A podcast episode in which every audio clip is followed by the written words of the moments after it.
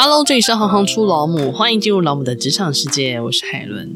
今天呢，要跟大家介绍的是总编老母许丽云 Beryl，来自台南，大学念的台大日文系，却从来没有做过跟日文有关的工作。现在台湾的媒体界当记者和编辑，台湾英文新闻 P Paper 旗下的 ICB 杂志远见三十，工作了五年之后，在二零一一年去到了上海，同样做着媒体的工作。现在是国际知名建筑设计杂志《Architectural Digest》中文版的总编，外界说他是资深媒体人，十余年专业建筑家居设计媒体经验，解析眼光精准，总有灵光一现的绝妙想法。永远精力充沛的他，同时也是个老母，育有一名五岁的小男孩。让我们欢迎 Beryl。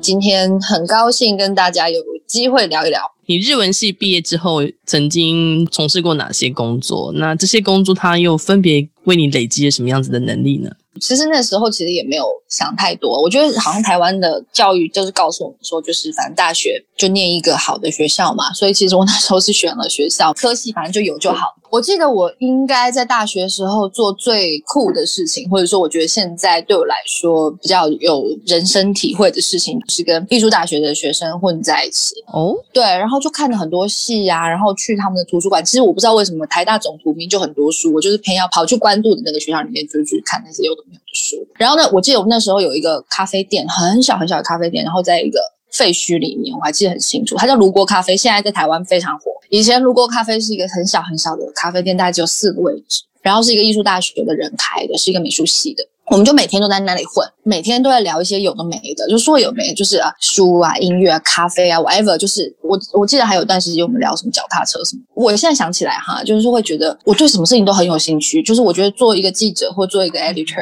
做一个 journalist，其实我觉得这件事情还蛮重要，就是你要保持那种好奇心。然后我觉得那个东西一直让我到现在我还是很受用，不是我那时候学到什么，而是我那个 sharp 那个很尖锐神经就一直在那里。那个敏感度是在当时培养，可能也是好胜心，就会觉得说，这个我怎么不知道？然后我不知道的事情，我就要去学嘛，要学会啊，要查呀、啊。然后再加上就是，我觉得我对于比如说做人物采访啊，我就会很喜欢去知道这个人他是什么样的温度，他是什么样的质感。有一件事情还蛮有趣的，就是我大概在出社会的时候是二十二岁，对吧？就那时候我就心里想的就是我要当总编。我其实根本不知道总总编是什么东西，说真的。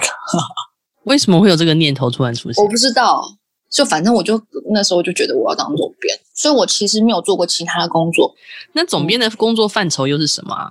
现在所谓的 editor in chief 哈，跟可能十年前的 editor in chief 已经很不一样。以前可能就是管一本杂志嘛。对，那有了新媒体之后，就所谓新媒体就是 social media，然后什么网站啊，这些就比较老的新媒体。然后这边就是什么微信啊，然后我们也玩 Instagram 什么的。嗯嗯嗯、这之后就其实要管事情就越来越多了，就是你所有跟 content 有关的、跟内容有关的，其实都算是在这个所谓的总编范畴。我觉得现在台湾其实也是，就比如说 Vogue 台湾的新的总编辑就也不新啊哈，就是孙总编就也是嘛，掌管全部的这个内容范围嘛。我觉得大概就是关于这个品牌。我说的品牌就是媒体品牌，所有的 content 其实都是在我的工作范围里面。那现在还加上了 commercial content，叫什么叶配文这种，全部都要经过你的 proof 之后才可以送出去。哇，那你一天要看的东西很多诶、欸、所以我就一直瞎看啊。就 总是这样讲啊，就是看感觉。但我其实、嗯、说真的，我就处女座嘛，我觉得当我的下属可能也不是特别好过。就比如说刚刚就八点的时候，有一篇明天要上的微信，周六都是上 news 嘛，然后他们 news 基本上就是会让我看最后一眼，就是他不会让我看选题，因为基本上就每个礼拜 news 就是会很散嘛，各种不一样。然后我就。看了一眼，就他要送审之前，因为我们这边的内容都要送中方，就是正审。嗯，送审之前我就看了一眼，我想说奇怪，这个有一个展览，那个展览的重点写错了。我就问他说：“我说你为什么写了这个展览，呃，没有写这个展览的另外一件事情？”然后他就说：“哦，他已经跟。”副主编讨论过了，怎么样？怎么样？怎么样？我说这不对啊！我说整个朋友圈、整个圈子都在讲这个展览的这件事，就空山鸡的个展。嗯、我说你怎么会写空山鸡的个展旁边那个小展览？然后他就说我真的好累哦，什么什么的。他就说可不可以就算了？我说不行，算了。我说要不你就整条拿掉。过了大概五分钟吧，那时候已经快九点了，然后我急着要出门了，我要去一个活动。他说那这样吧，我改一下，然后我再给郑晨老师看。我说好，那我跟郑晨老师说，我说我们九点给他看这样子。他就赶紧改出来。嗯、有时候其实太纠结这些小事情不一定是好事，但是就是我真的是看不过眼，看到了不说，其实心里会更难过，所以还是要如实的让他们知道。但有时候你知道，对九零后的小孩，就你要。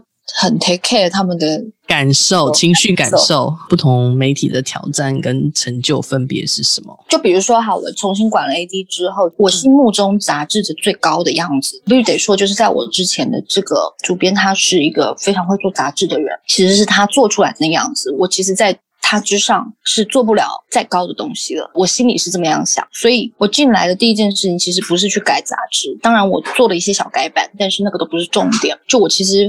花的时间是在，比如说，当时第一件事情是我做了一个新的奖项，它是 focus 在中国的三十五岁以下建筑师，然后再来就我做了一个展览，然后我们拍了很多的 video，然后我们又再做了一个展览。就是在今年的四月份的时候，四五月份的时候，然后接下来就今年的下半年，我会继续再做一个奖项。我要说的就是说，如果说我过去没有受过那样子的训练，就是以前在杂志里面的训练，其实我淬炼不出来那些你知道的事情。其实，尤其是现在这种媒体非常多的情况里面，所有人都是自媒体，你要想一个 information，或是你要讲的一件事情，它的 core 是什么？就它的核心到底是什么？到底要说些什么？然后你要想清楚那些事情之后，其实所有东西都是形式。你当然这里面包括了 marketing 嘛，你最初想的事情越清楚，最后你在复盘的时候，呃，你去看的是那个，就是那个核是不是跟你一开始想的一样？不管是什么，都是都是形式啊。那当然，觉得这个对于人的挑战，可能是在于说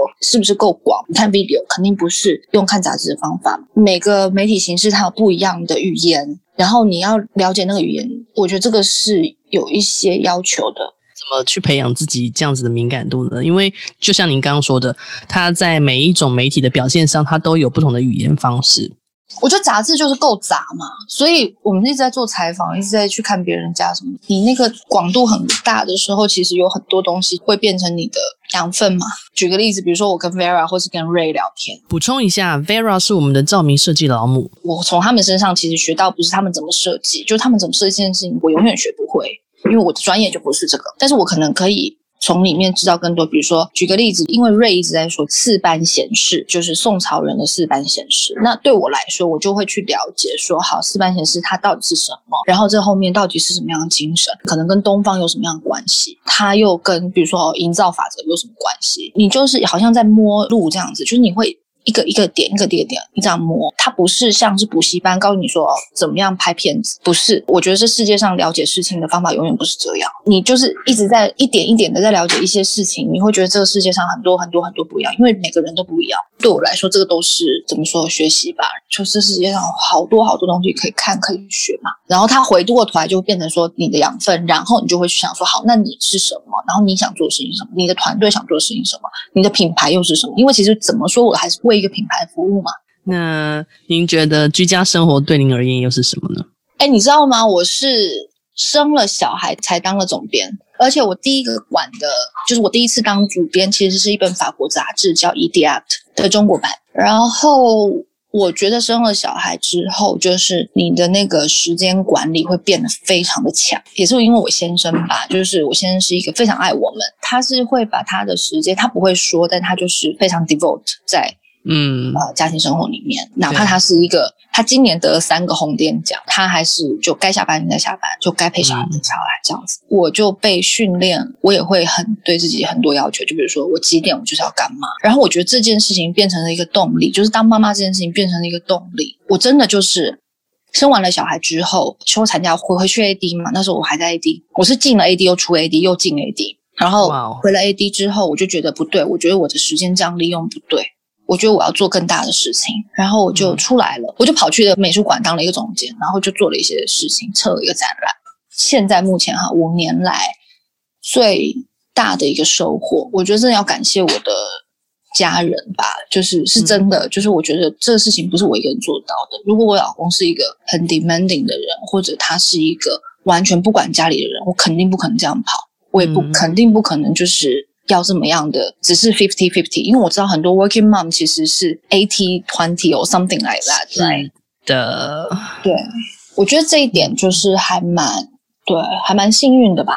带小孩这件事情，它可能占据了你很长的一段时间，在日常生活中，你的工作又是这么的忙碌，就是因为媒体节奏总是非常快速的嘛，特别是你们要截稿的时候，嗯，那这时候你会怎么去平衡你自己？你好像会做很多其他的事情，不管是身体或心理，都可以达到一些平衡状态。我觉得平衡这件事情其实是很重要的。我觉得超难。你如果把人生二分，就是你的生活二分的话，绝对是不够的。就工作跟家庭，就绝对是不够的。所以，比如说做花，就是我就一直在做花，我一直在看别人日子好的时候是怎么样。嗯，我今天才去看了一个家，然后他是一个波斯人，就伊朗。我记得我离开他家前，有时候我说我们这个工作很幸运，因为永远都是看到别人好的样子。嗯，那其实这是我们的好处嘛。所以，比如说我学花，其实也是就是工作里面认识了一个做花瓶的艺术家，然后我觉得他的美感很有趣。我觉得它不是形式了，它就是植物的姿态。成为母亲之后，你觉得对你的工作带来的改变是什么？你的时间管理变得很重要的时候，很重要。嗯，你反而会有目的的去赶紧达到一些什么，你想要快一点，但是又要有质量，所以你会想很多很多办法去 leverage 你身边的力量来帮你，所以你就很自然的，你就会去观察你要成一件事，你需要什么。然后你需要的那个东西，刚好是可能你要要求的这个对象，或是你要 leverage 这个力量，他也有在里面，他可以得到一些什么？我觉得这是我当妈妈之后学会的最大的一件事情吧。看别人，就是他也需要什么，然后你不会觉得那是，你不会觉得那是麻烦别人，就是你会觉得大家一起成就一件事情。因为我觉得人的力量都是有限，事情到了一个尺度的时候，他真的不是，他需要化学的。变化，我觉得，比如说举个例子，我在家里面做菜，然后在家里面做任何事情，或者我先生在家里面做什么事，就是他不是为了我儿子或为了我而已，就是我们是为了一个共同的，就很抽象的一个，我们在成就一件事情，然后那个事情会带给所有人，我们三个人有一定的满足感或成就感。那这样子的逻辑放在职场，我觉得我是很理想主义的人啊。我的 team 里面现在有二十个人啊，就是我希望。我的 team 里面的人都有这样子的感觉，我做得到的是刚好把那个质变做出来而已。所以你觉得这是你成为母亲之后带来最大的改变？对啊，我记得那是我妈跟我说的。她说：“你不要有什么事情都自己做，做不到的。嗯”那相对的，这个工作对你的人生，你觉得有带来什么样子的影响吗？对美会有很多要求啊，比你本来知道的世界还要美的事情啊。我觉得这个就是当媒体最爽的一件事嘛，不断看到好的东西。在外面，比如说你去时装的场子里面，你看到那种穿衣服穿得非常好看的人，他家不一定很厉害，但是家厉害的人，基本上他的品味都不会太差。嗯，然后他因为人家说家如其人嘛，就是我们其实去采访人的家，就是你真的会看到这个人的那个层次。我觉得这个非常有趣。进入国际集团工作，他最需要具备的能力是什么？曾经做过 local，然后再进入国际，你觉得？那个差异是什么？其实我现在会觉得 local 的公司比较好，诶。怎么说？就尤其是做创意的哈，因为现在所有的受众们就是 information tired 的非常的容易，嗯、所以爆炸了。一个创意要生成，跟它要执行，一直到它出生在所有人的面前，它需要的时间非常的短。那其实就是大的集团，不要说国际集团，就是大型的集团，就是他决策的过程会相对来说长一些，就有些时间会花在这个上面，其实没有什么必要。那除了这个，这个可能是因为它组织庞大嘛，所以它产生了这样的结果。但我自己会觉得，就我带过这么多集团嘛，你要真的看清楚那个氛围是什么，嗯，然后那个氛围跟你是不是合的，所以。这个也不代表说你一定要去国际集团工作，在找工作的时候，就是你要去看的是那个氛围，然后那个东西其实不是说谁说什么或是谁怎样，就是你你自己会知道你跟这个东西的和谐程度在哪里。那可能正好我的和谐程度是像这样子的，就比如说哦我要去台大，我要去什么，我要去什么，就是刚刚好而已。能跟我们分享你的一天吗？我一天哦，大概就是六点半起床，然后先做一下早餐，把早餐弄好，就是七点半左右吃好早餐，然后八点带小孩去学校，九点的时候送完学校之后，在车上化完妆，然后就开始一天。周一、周二的话就是开会嘛，就是跟不一样的 creative team 开会，然后去做采访，然后去参加活动。现在我大部分时间都是在一些很提花的活动里面，然后拍照、跟人家聊天，然后看看有没有什么有趣的人可以台上合作，然后一直到晚上。最后一个问题的话，会是很多人想知道的。面试的时候，你通常会问哪三个问题？你会觉得你十年后会变什么？这第一个问题，就不管是什么 higher position，或是就是助理编辑，对，我甚至实习生，我其实有时候都会聊天的时候会问这些。你觉得你以后会变什么？然后第二个问题是，你觉得你可以帮我做什么？嗯，还有第三个问题吗？就是还有什么问题吗？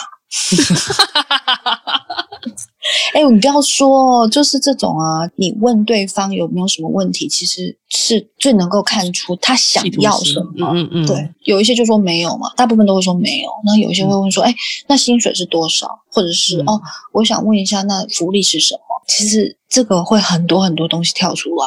嗯，应该说，当他丢出来的第一个问题，通常就是他会最在意的事情。对啊，面试的时候我不会先讲说我到底要你干嘛。谢谢 Beryl 今天的分享。家不只是栖身之处，更是精神寄托的所在。感谢 Beryl 带我们认识了总编这个工作，能将喜欢的事物融入工作，真的是再幸福不过的事了。最近因为疫情的关系，大家在家可能都关到怀疑人生。希望行行出老母的持续更新能带给大家不同的成长与刺激。如果你觉得这节目够好，请协助推荐给更多好朋友，帮老母冲高下载的收听率。如果有任何的建议，也欢迎到网站留言给我们。谢谢你们的支持与分享，我是海伦，我们下次见。